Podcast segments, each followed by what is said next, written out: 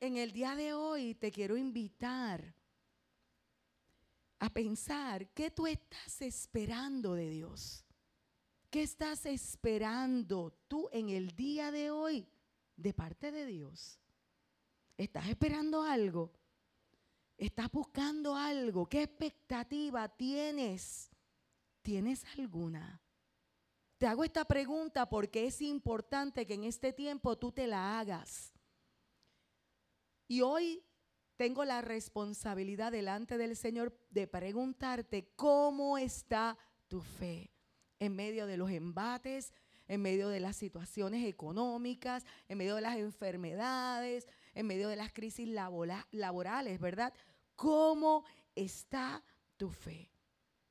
Y cada día me impacta ver que más personas se hacen llamar cristianas y su vida no refleja para nada a Cristo. Son cristianos sin Cristo. Y eso es un gran problema porque nada más de pensarlo puede sonar absurdo.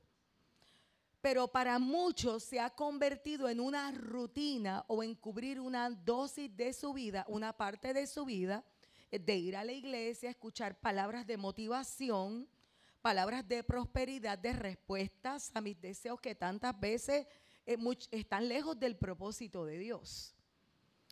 Y es importante que nosotros entendamos que nuestra vida espiritual, más que de cosas por hacer, inclusive se trata de una relación con Dios a través de Jesús por el Espíritu Santo.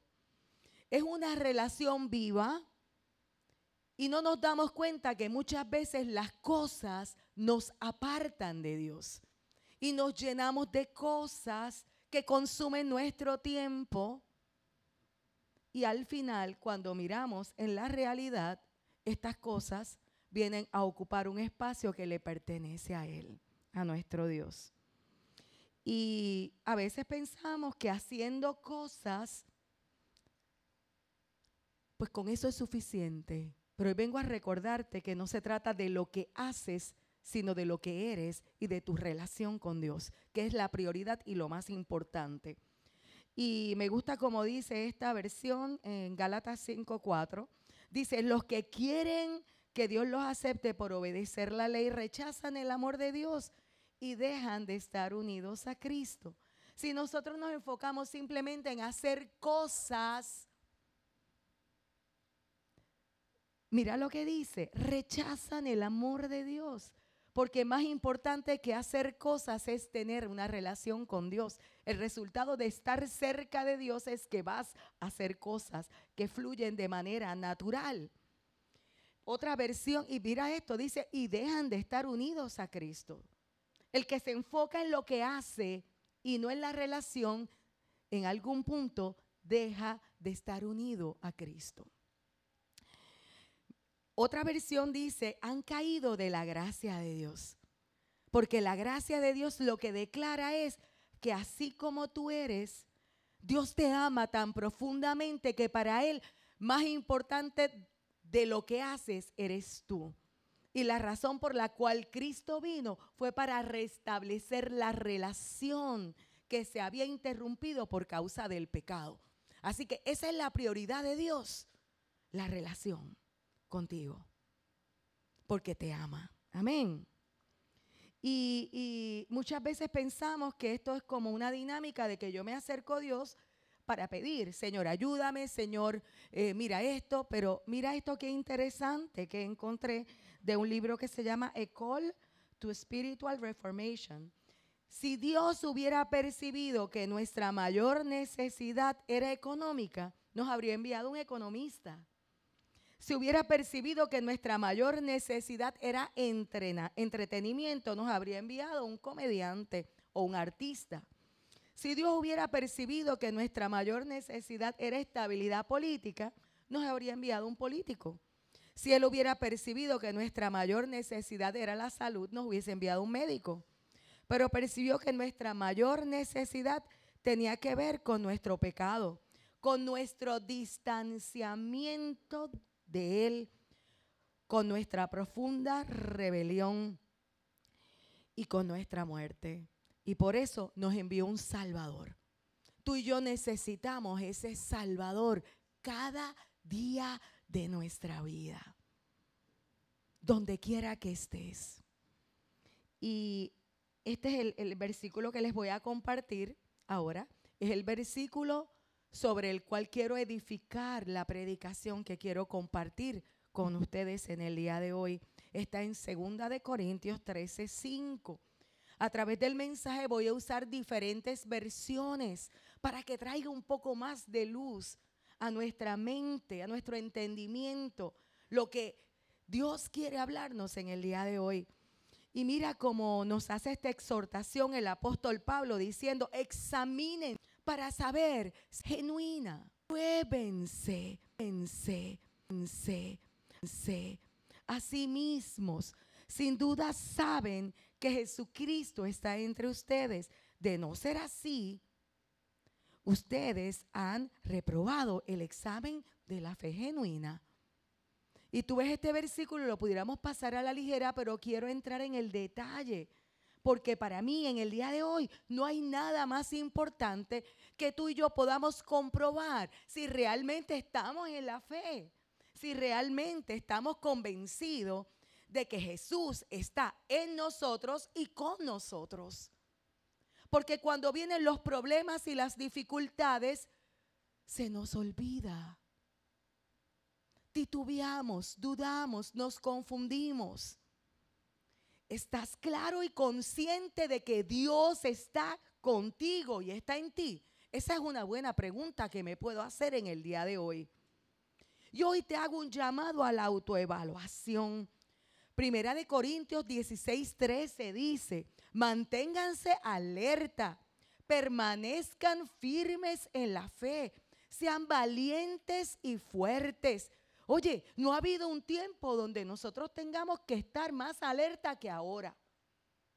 ¿Por qué? Porque cada día sabemos que nos estamos acercando, según el panorama que vemos de los tiempos, a los tiempos finales. Y las cosas se van a seguir complicando cada día un poco más, yo tengo que estar alerta para mantenerme firme en la fe. ¿Estás escuchando? Escucha lo que el Espíritu te quiere hablar en el día de hoy. El mensaje de Cristo es el que nos da la fe, la palabra, lo que Jesús hizo en la cruz del Calvario. Y esto conlleva la idea de cierta confianza de nosotros, pero mucha fidelidad de parte de Dios. No se trata de mí solamente. El mensaje de Dios está bajo el cargo de Él. ¿Por qué? Porque al final es el que cumple su palabra. Él es el que hace aquello que Él prometió. Y Él es el que garantiza que cada día estará con nosotros hasta el final. Amén. Así que adherirse al fundamento de nuestra fe debe resultar en un estilo de vida que sea sano moralmente, éticamente correcto y prácticamente eficaz como testimonio de un compromiso espiritual que refleja, donde quiera que nos paramos, que amamos a Dios, que somos cristianos. Amén. Y quiero que vayamos a ese versículo que les acabo de compartir porque dice, examínate y prueba. Y debemos estar dispuestos al cambio, porque si yo examino y veo algo, tengo que tomar una decisión con respecto a esto. Así que quiero mirar primero la primera palabra que es examinar. En el original es peirazo. Y es esto lo que quiere decir es observarte atenta y cuidadosamente a ti mismo para conocer las características o cualidades de tu fe. Hmm. Oye, escucha esto. ¿Cuántas veces lo hacemos de esta manera? Implica realizar un examen de actitud y suficiencia. Se puede ver que Cristo está en ti. Cuando la gente te ve, ve a Jesús lo ve. Esa es la primera parte, ¿verdad? Y lo segundo es examinarme, ser consciente. Oye, cuando la gente me mira, ve a Cristo. Y la segunda es probarse, que es doquimazo, que es examinar, demostrar, aprobar, utilizar una cosa, ponerla a prueba para verificar su eficacia. Y saber cómo funciona o qué resultado produce. ¿Sabes cómo funciona tu fe? ¿Y cuál es el resultado de tu fe? Lo sabes. Has probado la fe. Y muchos me van a decir, sí, la he vivido, porque la fe hay que probarla. Si tú no pruebas la fe, es una fe teórica. Una fe teórica no es nada. Es solamente palabras e ideas. La fe tiene que vivirse por la experiencia. Perdón. Y esta porción cuando estamos mirando este llamado a examinarse y a probar, ¿verdad? A probarse en la vida espiritual, fue escrita por Pablo a la iglesia de Corintios, ¿verdad? Corinto, una iglesia que era rica en dones, pero tenían un pequeño problema. Y esta iglesia estaba desarrollando un ambiente que la llevaba a contaminarse. Y se estaba convirtiendo sin darse cuenta en una iglesia llena de dones que no era cristiana. Y tú dirás, wow, ¿cómo es esto? Una iglesia llena de dones que no es cristiana. Te quiero decir que los dones y el llamamiento son irrevocables. Y cuando vemos en la escritura, vemos en la escritura un pasaje que dice, en tu nombre eché fuera demonios y en tu nombre... Y él le dijo, apártate de mí que yo no te conozco. Los dones no garantizan que tu vida espiritual esté en el lugar donde tiene que estar. Así que hoy es un día para mirarnos. Y cuando miramos esto, lo vemos en este escrito de la preocupación que Pablo tenía con esta iglesia rica, una iglesia con mucho talento, con mucho carisma. Y mira lo que dice, en realidad me temo que cuando vaya a verlos no los encuentro como yo quisiera. Ni ustedes me encuentren a mí como quisieran. Temo que haya peleas, celos. Eh, en cuanto a quién era más fervoroso, era que había una competencia en medio de la iglesia a ver quién era más fervoroso. ¿Tú te imaginas la lógica de tú competir para quién era más fervoroso? ¿Cuántas horas oraba tú comparándose? Eh, arrebatos de ira, personas que explotaban con un coraje de repente, con una facilidad impresionante. Rivalidades que estaban buscando intereses propios como los políticos. Habían calumnias, o sea que estaban de manera continua hablando mal unos de los otros. Dice también chisme, que es murmuración, insultos, que es orgullo a flor de piel por esa arrogancia, ¿verdad? Alborotos, que es una descripción de los que causan, de los que causan disturbios políticos, las turbas, ¿verdad? Temo que al volver a visitarlos, dice Pablo, mi Dios me humille delante de ustedes y yo tenga que llorar por muchos que han pecado desde algún tiempo, pero no se han arrepentido de la impureza y sigue continuando con esta lista de la impureza, de la inmoralidad sexual y de los vicios a los que se han entregado. Y tú nada más te pones a pensar, todo esto estaba en esta iglesia manifestándose. Y el peligro de esto, si lo ves al final, es que sin arrepentimiento la vida espiritual se seca. El arrepentimiento es clave. Cristo en nuestra vida siempre va a producir un cambio. Tiene un fruto visible en nuestra conducta. Es imposible que yo tenga una relación con Dios.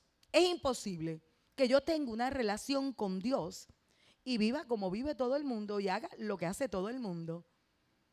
Es imposible. ¿Me estás escuchando? Por eso hoy es un día de autoevaluación. Y quiero leerte otra versión más. Por eso es que Pablo está exhortando a esta iglesia. Estos son los versículos anteriores a este, que fue el que usamos, ¿verdad?, como base para el mensaje. Pruébense y evalúense para ver si están en la fe. Y si viven su vida como creyentes comprometidos, examínense a ustedes mismos, no a mí. Porque es, es más fácil decir, mira este cómo camina, mira el otro, mira aquel ni devocional hace, pero lo haces tú. Este no es el momento de tú estar juzgando, ni mirando, ni comparándote con nadie. Es el tiempo de mirarte hacia adentro. Dice, examínense ustedes mismos. ¿O no reconocen esto en ustedes mismos por una experiencia continua? Esta es la amplificada. De que Jesucristo está en ustedes. ¿Reconoces la presencia del Señor en tu vida? en tu diario vivir. Escucha su voz. Es una experiencia. Es una experiencia real que se debe dar cada día en nuestra vida. De que Jesucristo está en ustedes a menos que en verdad no pasen la prueba y sean rechazados como falsos. Pero espero que reconozcan que nosotros, está hablando Pablo, no fallamos la prueba ni debemos ser rechazados, pero pido a Dios que no hagan nada malo. Pablo está intercediendo por la iglesia. No para que nosotros y nuestra enseñanza parezca aprobada, sino para que ustedes puedan seguir haciendo lo correcto, aunque parezca que nosotros hemos fracasado. Y quiero que veas esto más adelante. Porque nada podemos hacer en contra de la verdad, sino solo a favor de la verdad y del Evangelio, las buenas nuevas de la salvación. Nosotros nos alegramos cuando somos débiles, ya que el poder de Dios viene libremente a través de nosotros, pero ustedes en comparación son fuertes. También oramos por esto. Escúchame, mira el problema que tiene esta iglesia. Esta iglesia, como estaba tan enriquecida, se sentía tan orgullosa de su vida espiritual y de lo que tenía, que se sentía fuerte y miraban a Pablo con desprecio porque Pablo era débil según su visión. Él está corrigiendo un error en esta iglesia. También oramos por esto, que sean completamente restaurados, creciendo y madurando en carácter y espíritu piadosos, agradando a nuestro Padre Celestial con la vida que viven. Y, yo creo que nosotros debemos estar conscientes que una de las cosas que más nos afectan en nuestra vida espiritual es cuando creemos que podemos solo, porque hemos logrado unas cosas, hemos conquistado unas áreas de nuestra vida, pero no hay un solo día de tu vida que tú no necesites a tu Señor y Salvador. Y muchas veces esta autosuficiencia nos lleva a engañarnos a nosotros mismos y nos estamos apoyando en lo que yo creo que yo puedo hacer y yo lo manejo, yo lo resuelvo y yo sé. Y tenemos que estar claros que si nosotros, tú y yo, hemos logrado algo en el Señor, es por su gracia es simplemente por gracia, porque no lo merecemos. Ninguno de nosotros es más digno que nadie. Todos somos seres imperfectos que estamos luchando. ¿O habrá aquí alguien que no tenga luchas? ¿Habrá aquí alguien que no tenga luchas en su intimidad, en su soledad, en la noche, cuando vienen pensamientos de culpa por cosas que sucedieron en el transcurso del día. Habrá alguno que en momentos no se sienta competente a lo que Dios lo ha llamado a hacer. Pues yo te quiero decir que si algo podemos hacer es por la gracia de Dios. Esa gracia que nos cubre. Muchas veces creemos que nuestra sabiduría o capacidad nos da la libertad para asumir cosas que la palabra condena y decir, en nuestra opinión, que eso está pasado de moda. Y yo te quiero decir que la santidad puede parecer que está pasada de moda. Puede parecer. Y más cuando el mundo y los medios brillan con tantos mensajes que nos invitan a hacer lo que nosotros querramos. y no rendir cuenta.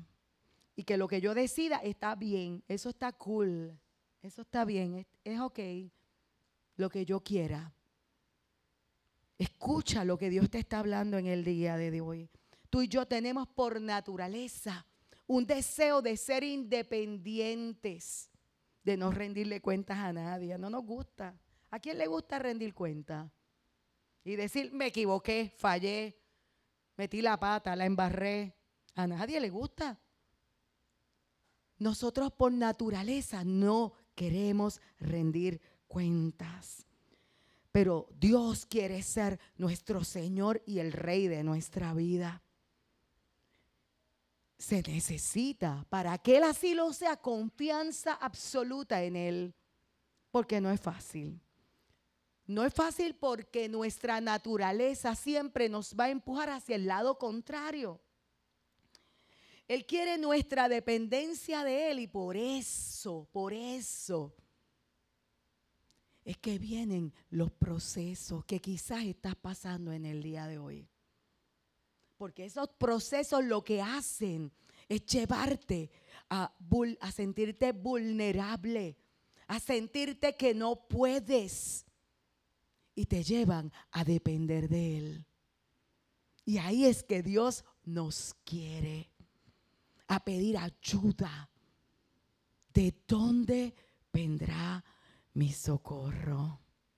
Mi socorro viene del Señor. Esos tiempos llegan a nuestra vida.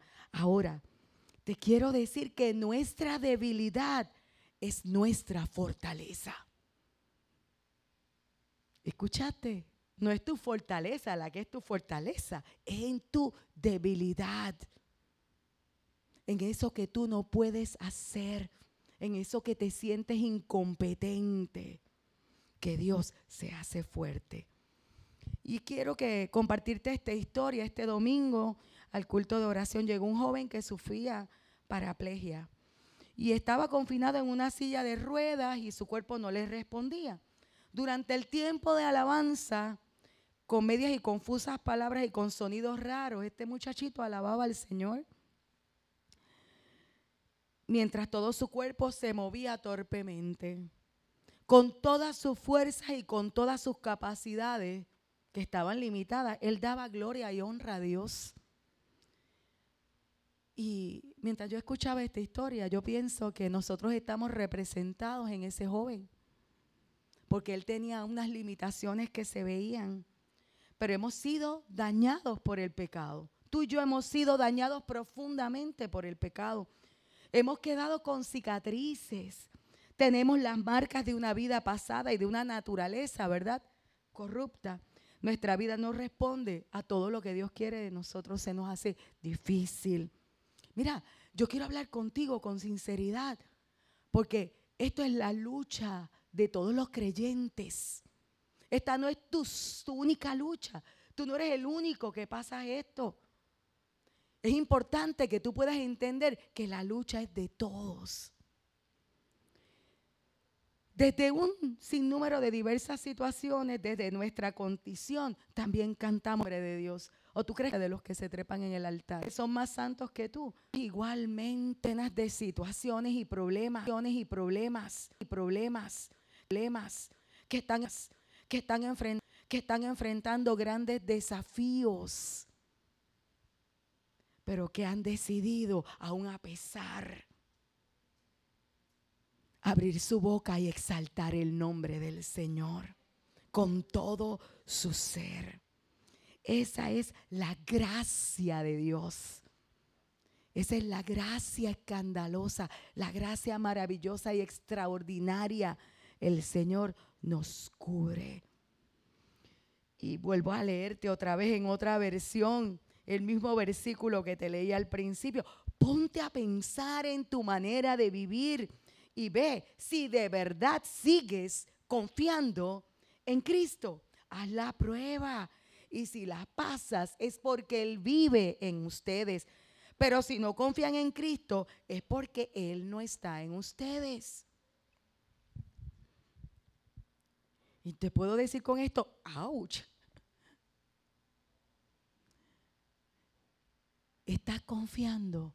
Hoy hay una invitación de parte de Dios a que confíes. Yo no te estoy diciendo, entiende el proceso. Te estoy diciendo, dale el voto absoluto de confianza al Dios que te ama, al Dios que te ha cubierto de gracia, al Dios que te ha traído hasta aquí, el Dios que cada día te ha acompañado de la mano de quien has pasado muchísimos procesos duros y has llegado hasta aquí. Amén. Otra versión más, mira esta como dice, mira esta. Pruébense a sí mismos para asegurarse de que están sólidos en la fe. No te dejes llevar dando todo por sentado. Háganse chequeos periódicos. Necesitas evidencia de primera mano, no meros rumores de que Jesucristo está en ti. No es que te lo diga otro, es que tú lo sepas de primera mano. No es un rumor, es que tú lo sientas, que tú experimentes el poder de Dios en medio de los procesos de dificultad. Y si no los has experimentado, este es el día donde Dios quiere que los experimentes nuevamente. Él quiere alinearte en el día de hoy. Y dice, pruébalo. Si no pasas la prueba, haz algo al respecto. Espero que la prueba no muestre que hemos fallado. Pero llegado el caso, preferiríamos que la prueba mostrara nuestro fracaso y no el suyo. Este es el predicador. Estamos alentando para que la verdad triunfe en ti.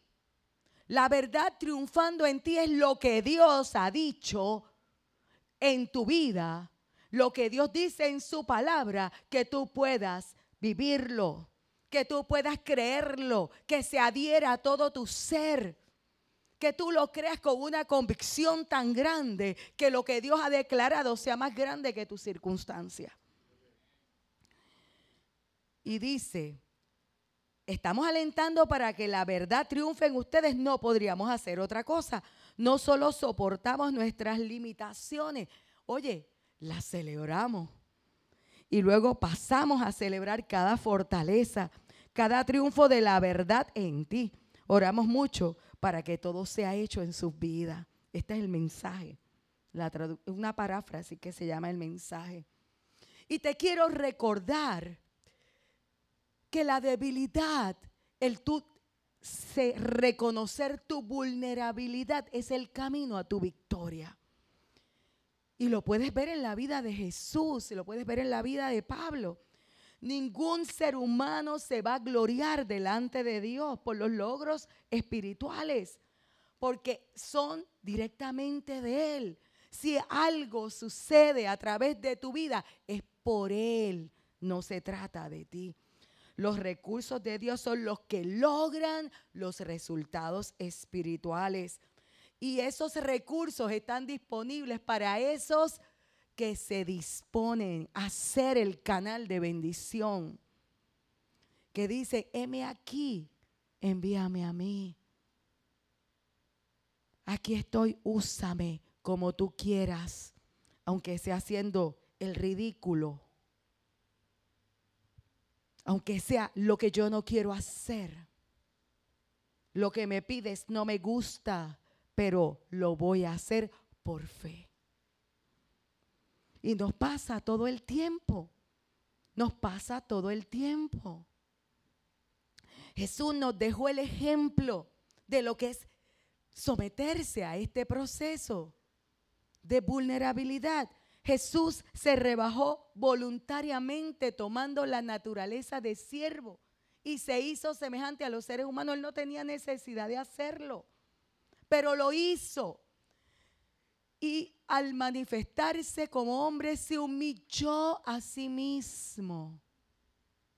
Yo no sé si por un momento tú te pones a pensar que el Dios de los cielos, el creador de todo lo que existe, se metió en nuestro sistema con las necesidades cotidianas, le dio hambre, le dio sueño, tuvo que ir al baño, tuvo cuando era pequeño tuvieron que cambiarle el pamper, el pañal, O sea, si tú te pones a pensar, Él se humilló a sí mismo, Él no necesitaba hacerlo. Y se hizo obediente hasta la muerte, y no cualquier muerte, la muerte de cruz. Por eso Dios lo exaltó hasta lo sumo y le otorgó el nombre que está sobre todo nombre. Pablo lo vivió. Pablo era un hombre que tuvo unas experiencias extraordinarias con Dios, una preparación que aquello era, olvídate, él era el macaracachimbe, porque el hombre era fariseo, él tenía, era el ciudadano romano, él tenía todo, el, el pedigrí de él era una cosa extraordinaria. Él tenía humanamente para enriquecerse, enorgullecerse, Dios le dio unas experiencias maravillosas. Y dice, para evitar que me volviera presumido por estas sublimes revelaciones, una espina me fue clavada en el cuerpo. Es decir, un mensajero de Shah para que me antara, ra, ra, ra. Tres veces le rogué al Señor que me lo quitara, pero él me dijo, te basta con mi gracia, pues mi poder se perfecciona en la debilidad. Eres tan fuerte, eres tan valiente, eres tan arrojado, tan entregado, que te pongo una limitación para que no se te olvide que soy yo a través de ti. Y Pablo fue un hombre de oración. Pablo oró tres veces por eso. Tú sabes, cuando tú lo miras y recibió una respuesta clara. Es, un, es un principio que es cierto respecto a nuestra vida. Dios sabe que su fortaleza, su fuerza, su poder se perfecciona, se completa solo cuando somos débiles. Solo nuestros procesos de debilidad. ¿Y en qué tú crees que se ocupa Él con nosotros? ¿Estás realmente haciendo que seamos débiles? ¿Qué es lo que, las, qué es lo que nos hace sentir débiles en nuestra vida diaria? en nuestro cotidiano vivir. Nos hace sentir vulnerables cuando estamos bajo ataque, cuando nos sentimos inadecuados frente a las presiones de la vida o los problemas que tenemos. Oye, a veces los problemas son tantos que, oye, se nos doblan las rodillas o es a mí nada más que me pasa eso. A veces los problemas son tan serios, situaciones tan difíciles si te sientes débil, no es solo el demonio, el diablo, el que te hace que te sientas de esa manera, sino también Dios. Dios provoca que sientas esa debilidad para impedir que adoptes actitudes que te convertirían en una persona inútil en el reino de Dios. Así que Pablo estaba bien claro que él no podía ser arrogante. Por eso Dios enfatizó Mira, yo te voy a decir algo porque e, e, es una lucha que tengo en mi corazón. Y muchas veces los cristianos se sienten que son de una élite especial. Y miran, han ganado cosas y miran por encima del hombre al que no ha ganado lo que él ha ganado. En el reino de Dios tú y yo somos hijos y siervos. Esto no es una élite aquí de los que son, ¿sabes? Porque yo soy el hijo de Dios que estoy por encima y tú eres un perdido. Mire, el Señor vino a salvar lo que se había perdido. ¿Cuánto tiempo inviertes en los que no han ganado lo que tú has ganado? Y si has ganado algo, es por la gracia de Dios. Amén. Te quiero decir que al final eso es un problemita de orgullo. Y nos pasa sin darnos cuenta, pero mira este como viste.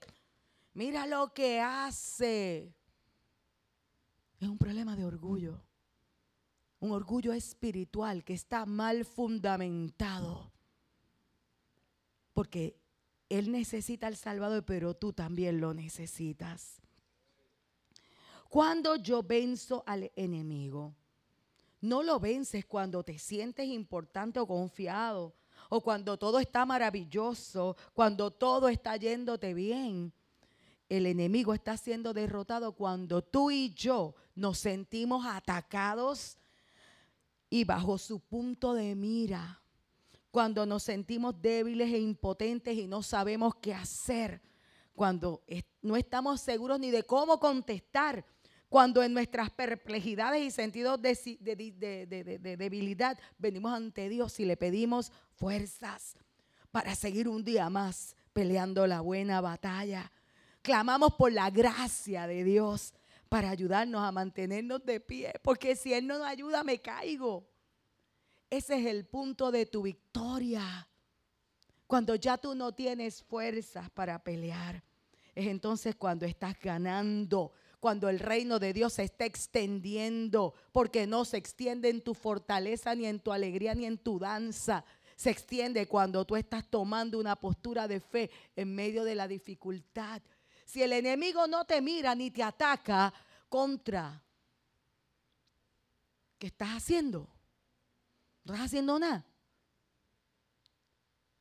Cuando te sientas bajo ataque, sabes que el enemigo tiene un precio por tu cabeza. Pero las armas de nuestra milicia no son carnales, gente. Es la vida espiritual, por eso estamos haciendo este cheque, este, este chequeo, no un cheque, un chequeo. Mira, mayor es el que vive en mí, es más grande que lo que yo tenga que enfrentar. Y yo no sé lo que tú tienes que enfrentar, pero yo te estoy diciendo en el día de hoy que mayor es el que vive en ti, es más grande. Es más grande que cualquier reto, desafío, situación que parezca imposible todo lo que puede caer, parecer que se viene abajo. Nuestro Dios es más grande que un diagnóstico médico, que una crisis económica. Nuestro Dios es más grande que una amenaza de muerte. Nuestro Dios es más grande que cualquier cautiverio. Nuestro Dios es más grande que cualquier reto o problema. Nuestro Dios es más grande. Mayor es el que vive en ti que el desafío que estás enfrentando. Mírate a ti mismo, no mires a los demás. Y quiero traer esto rapidito que está en Proverbios. Me parece que hoy es clave, es una pieza clave para nosotros. Aférrate a mi instrucción, no lo olvides, pues ella es tu vida. Aférrate a mi instrucción. Esto es el Señor diciéndote en el día de hoy aférrate. ¿Qué significa aferrarte? Agarrarte con toda tu fuerza a lo que Dios te está diciendo. Porque eso es tu vida. Hijo mío, toma en cuenta mis consejos, escucha atentamente mis palabras. No pierdas de vista mis palabras. Grábalas en lo profundo de tu corazón, porque ellas traen vida y salud a quienes las hayan has estado enfermo, escucha ese versículo. Está en el 20, 4, 20 al 22. Traen vida y salud si las guardas, y las grabas en lo profundo de tu corazón. Y dice, sobre todas las cosas, cuida tu corazón. El corazón del ser humano Marca tu rumbo, marca todo lo que haces. El Señor te dice, guarda tu corazón, evita hablar de cosas perversas, aparta tus labios de decir cosas corruptas, deja el chiste con cosas de mal gusto. La gente se pasa vacilando con cosas que no edifican. Mira lo que tienes delante, pon tus ojos lo que tienes frente a ti. A veces por estar distraído no está poniendo delante de ti. Y con esto termino los proverbios que día de. Establece bien, escucha, escucha, escucha, establece, establece, establece bien. Oye, tómale una foto, apúntalo. Establece bien la conducta de tu vida. Manténla siempre. Di lo que voy a hacer es esto. Lo decido. Practica el bien en todo momento y apártate del mal. Tú sabes lo que está mal. Toma una decisión. Haz algo al respecto. Y te hago una pregunta. ¿Por qué se prueba la fe? Porque nuestra fe es probada. La prueba es necesaria mientras haya en nosotros áreas con las que Dios tiene que trabajar en nuestra vida, áreas que no están maduras, en nuestra relación con Dios, en nuestro carácter. Dios quiere que estemos, ¿verdad?, completos. Una cosa es ser tentado y quiero establecerlo y otra cosa es ser probado. La tentación siempre proviene de Satanás, te tira la carnada y ella encuentra espacio. ¿Dónde encuentra espacio? Por una debilidad que ya tú tienes. Por eso la tenta, lo que es tentación para ti necesariamente no lo es para mí, porque cada uno tiene una historia diferente. Pero el enemigo sabe cuál es tu tentación porque tú tienes una historia. Y él busca en tu pasado y te va a poner la carnada. ¿Y qué pasa? Mira lo que dice la Biblia. Ustedes no han sufrido ninguna tentación que no sea común al género humano. Pero Dios es fiel y no permitirá que ustedes sean tentados más allá de lo que pueden aguantar. Más bien, cuando llegue la tentación, Él les dará también una salida a fin de que puedan resistir. Y esto es importante, cuando sean tentados, acuerden de no decir, Dios me está tentando. Dios nunca es tentado a hacer el mal y jamás tienta a nadie. La tentación viene de nuestros propios deseos, los cuales nos seducen y nos arrastran. De esos deseos nacen los actos pecaminosos y el pecado, cuando se deja crecer, da luz la muerte. Es importante que lo puedas ver. La tentación proviene de Satanás, pero la prueba viene de Dios con el objetivo de hacerte crecer, madurar y, formar en ti un gigante de la fe. El enemigo quiere destruirte, hacerte caer y borrarte de los planes de Dios. Así que es importante que lo vea. Jesús mismo probó a sus discípulos cuando estaban en la partición de los panes y los peces. Jesús alzó la vista y vio la gran multitud, dice la palabra, que venía hacia él y le dijo a Felipe, ¿dónde vamos a comprar pan para que coma esta gente? Y me gusta porque dice, esto lo dijo solo para ponerlo a prueba, porque él ya sabía que iba a ser y él le contestó, ni con el salario de ocho meses, que estaba tratando de provocar una respuesta de fe en él. Estaba en, mira, las pruebas son exámenes que Dios nos está dando. Dios está buscando que nosotros crea, crezcamos. Las pruebas son desafíos espirituales que tenemos que atravesar. Y te quiero compartir, ¿verdad? las razones por las que nuestra fe es probada. Número uno, nuestra fe es probada para purificarla, para purificar nuestra fe. Y mira lo que dice la palabra en primera de Pedro 5 al 7. Ustedes confían en Dios y por eso Él los protege. Oye, Dios te protege con su poder para que puedan ser salvados tal y como está planeado para los últimos tiempos. Él te protege para que tú seas salvo, seas salvado de todo. Por eso, aun cuando por algún tiempo tengan que pasar por muchos problemas y dificultades, alégrense. Por favor, puedes pasarla. La confianza que ustedes tienen en Dios es como el oro, así como la calidad del oro se pone a prueba con el fuego, la confianza que ustedes tienen en Dios se pone a prueba con qué? ¿Con qué? ¿Escuchaste? ¿Tienes problema?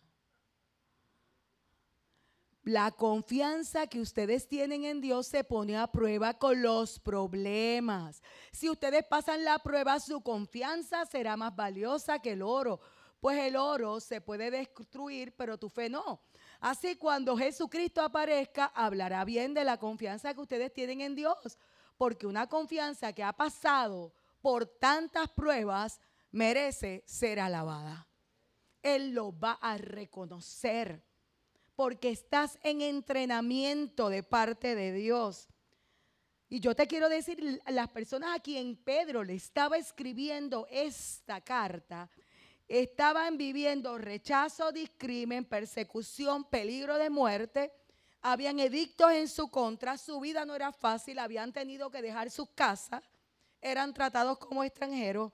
Oye, era bien difícil ser cristiano y mantener la fe en ese momento. Y Él les está dando este ánimo. Pedro los alentó. ¿Por qué? Porque ya el Señor les había dicho, yo les he dicho estas cosas para que mí hallen paz.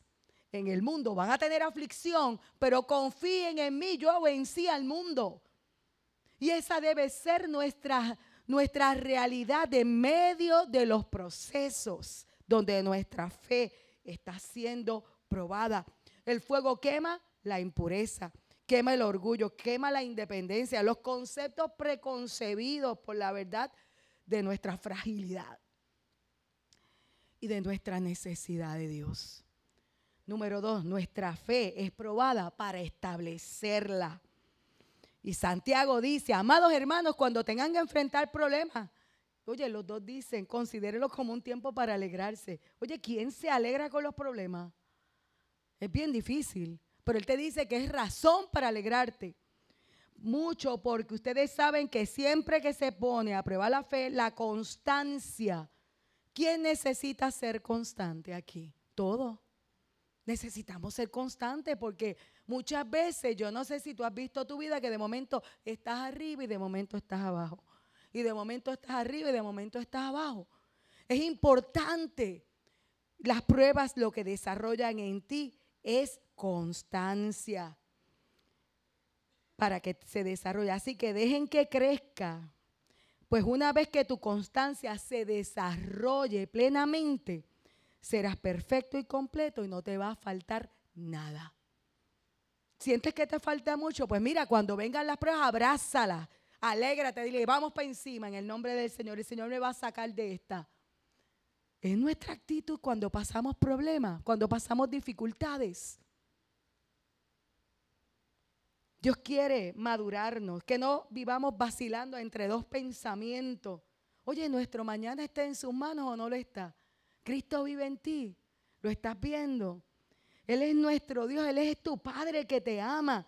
Solo puede establecerse aquella fe que fue probada y que como resultado tiene la experiencia de que superó lo que vivió. Esas pruebas te garantizan y tú te paras un día y miras hacia atrás y tú dices, yo he visto a Dios en mi historia. Mira este proceso, mira este, mira este otro y en todas estuvo Dios y de todas me libró el Señor.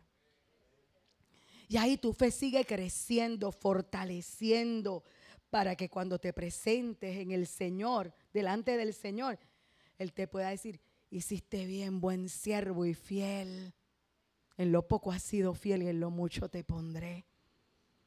Y la última, tu fe es probada para que otros conozcan a Jesús. Y me encanta porque esta es en la carta de Filemón. Y mira lo que le dice el apóstol. Tú confías en el Señor lo mismo que nosotros. Por eso le pido a Dios que sigas confiando en Él hasta que conozcas todo el bien que podemos hacer. Gracias al amor que sentimos por Cristo. Hermano Filemón, estoy muy contento, muy contento y animado de saber que amas mucho a los demás, pues tú has consolado y animado a todos los que pertenecen al pueblo de Dios. Mira, tu fe bendice a otros. Cuando tú le crees a Dios, cuando tu estilo de vida es uno que está caracterizado por la presencia de Dios, tu vida es una bendición para otros.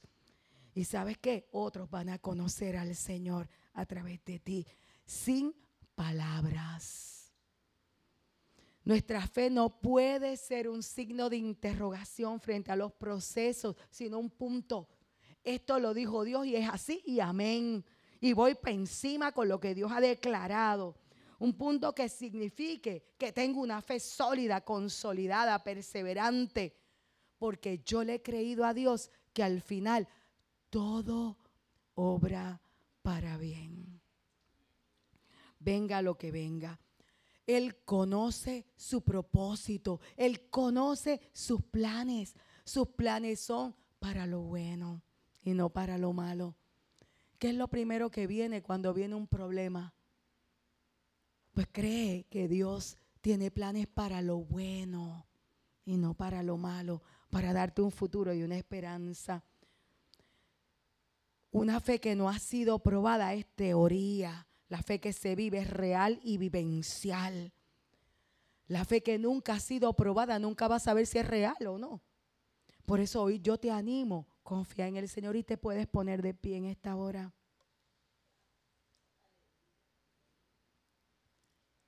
el tiempo de atreverte, de atreverte a creerle a Dios.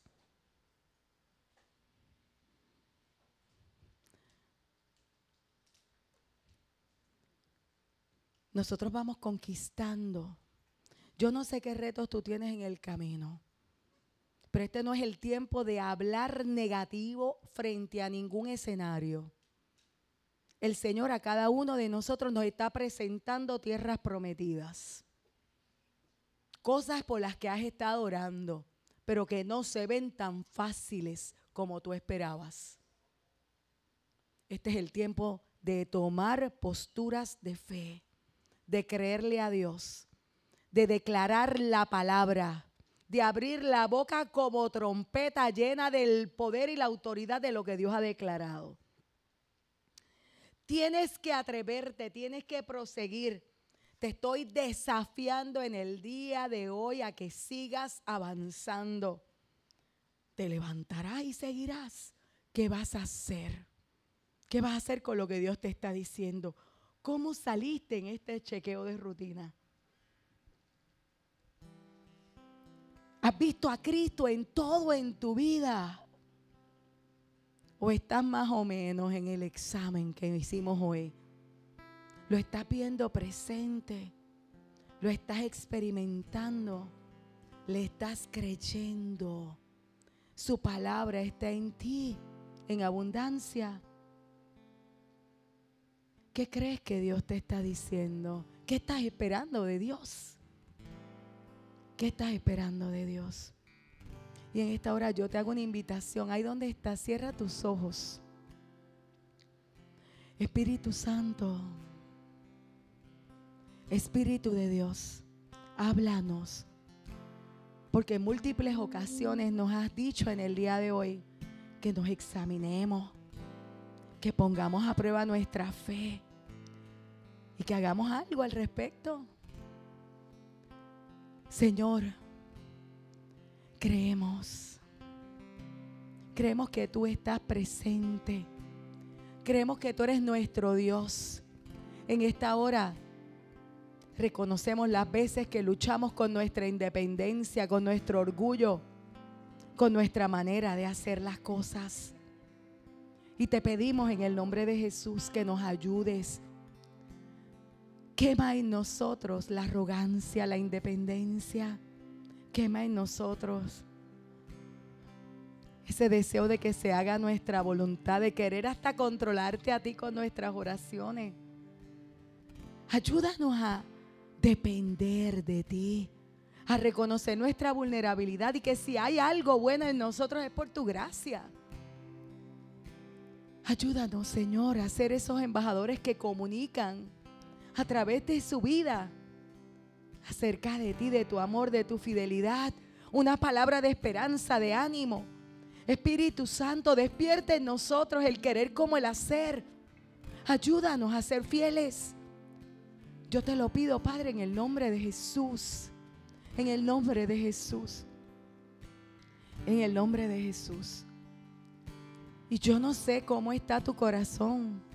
Yo no sé cómo está tu fe, pero en esta hora yo te invito a ir a la presencia del Señor y decirle, aumenta mi fe, Señor, aumenta mi fe. Señor, son muchos los gigantes que se han levantado en nuestro alrededor, pero en esta hora estamos creyendo que nuestro Dios es más grande, que es más grande el que vive en mí que el que tengo que enfrentar. Es más grande que el que está en el mundo. Es más grande que cualquier desafío. Padre, en el nombre de Jesús. En el nombre de Jesús en el nombre de Jesús. Quebranta mi corazón, Señor. Quebranta mi corazón orgullo, de altivez. Espíritu Santo, Espíritu de Dios, te adoramos, te adoramos, te adoramos.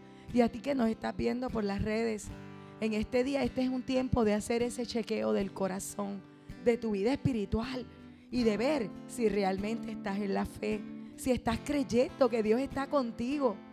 Si has dudado hoy, el Espíritu Santo viene a quemar toda duda.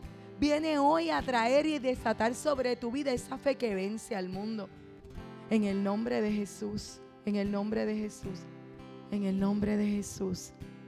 En esta hora te bendigo y te invito a que busques más del Señor, que te congregues. Mira, no dejes de congregarte. A veces es más fácil dejar de congregarnos porque estamos cansados, estamos más cómodos. Es, simple ver desde, desde la comodidad de nuestro hogar. Congrégate, hay una bendición que Dios quiere desatar en medio de la congregación, en medio del pueblo de Dios. El teléfono de la iglesia es el 787-755-0090. No tienes que caminar solo, estamos para servirte. Dios te bendiga.